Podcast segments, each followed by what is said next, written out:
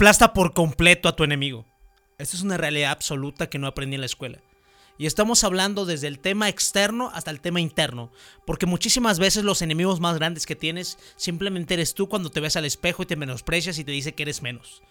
Empezando por Moisés, todos los grandes líderes de la historia sabían que era necesario aplastar por completo al enemigo que ellos temían. Le tenía miedo al agua, en pocas palabras, que hizo una gran canoa, fuerte, consistente, impactante. Teníamos miedo a la extinción y puso todos los animales necesarios y leyó exclusivamente y siguió todas las instrucciones que tuvo por parte de Dios. No quiero tomar temas religiosos, pero la realidad. Así que simplemente te lo puedo explicar de esta manera. Se ha perdido más por una, aniquilación a medias que por una exterminación total. ¿Por qué? El enemigo se recupera. El enemigo se recupera y siempre va a buscar venganza. Tus malos hábitos se recuperan si los empiezas de nuevo como a aceptar, como jugando, como pateando un bote. Así las cosas van a resucitar. Así las cosas van a salir nuevamente a flote.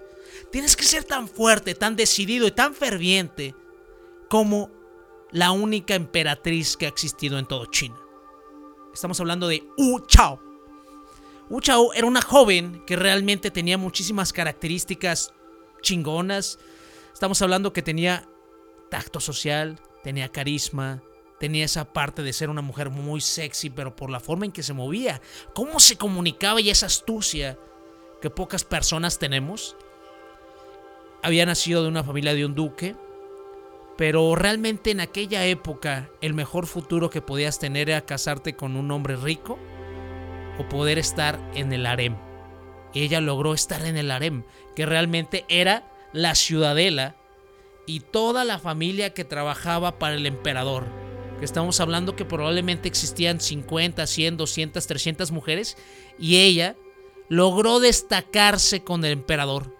Pero existía una regla absoluta, que en el momento que el emperador muriera o cambiara, o cualquier cosa que sucediera, tenían que cambiar todas las personas que estaban en el harem, hazte cuenta como en la política, renovar todo el cabildo, pero tenían todavía que cortarles el pelo y mandarlas a un convento. Y ella, muy astuta, decidió tener y entablar una relación, seduciendo a su hijo. Tiempo después murió el emperador, pero tiempo después su hijo tuvo que ser el emperador.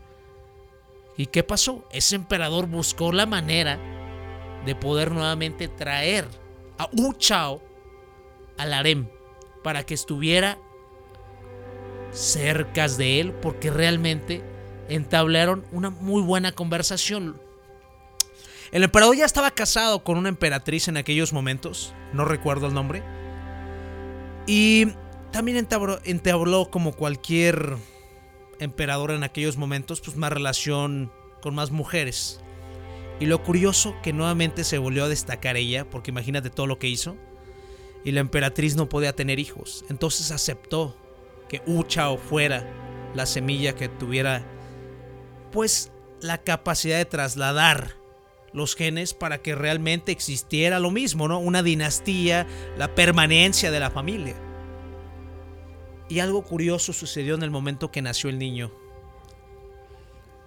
A la semana, los cuantos días, justamente nuevamente empezó a tener una relación ella con la emperatriz. Decidió visitarla a sus aposentos. Y algo curioso hizo. Saliendo justamente de los aposentos, mató a su hijo. Eso levantó grandes sospechas entre todas las personas de la aristocracia y también del emperador que mataron a la emperatriz. ¿Por qué? Porque sabían que era celosa por como cualquier mujer, ¿no? ¿Y qué pasó? Wu Chao se hizo emperatriz.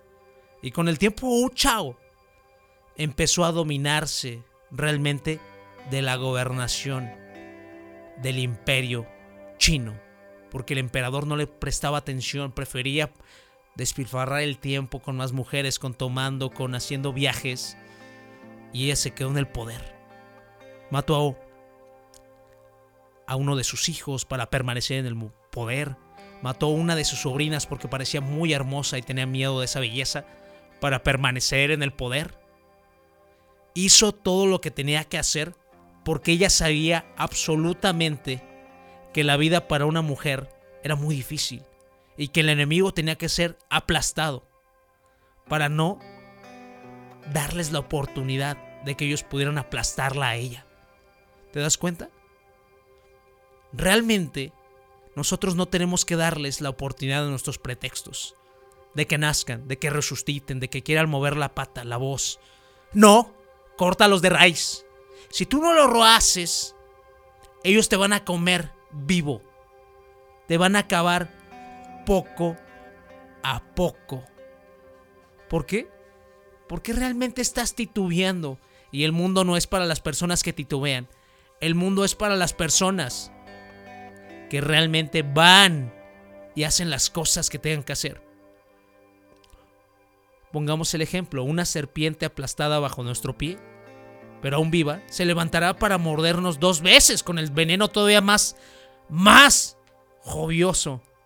Un enemigo que permanece cerca de usted es una serpiente a medio morir, a la cual está ayudando a cenar, porque el tiempo estará potenciando su veneno.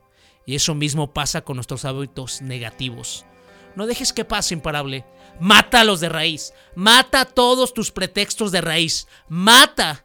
Y sé como la gran emperatriz, que aún se sigue hablando de ella, debido a los 40 años de gobierno que perduró y que fue uno de los gobiernos más sobresalientes y ordenados que tuvo todo China, y que se siguen contando leyendas de la capacidad que tenía ella para tomar decisiones desde raíz y cortar cualquier titubeo. Hagamos siempre que el mismo miedo nos tenga miedo. Con todo imparables. El miedo corre por tus venas, yo sé que es lo que más te frena, pero chingón tienes que ser por todos los tuyos que valga la pena. El poder lo tienes, es la mente increíble, nadie es invencible, pero lo imposible puede ser posible si piensas como un imparable.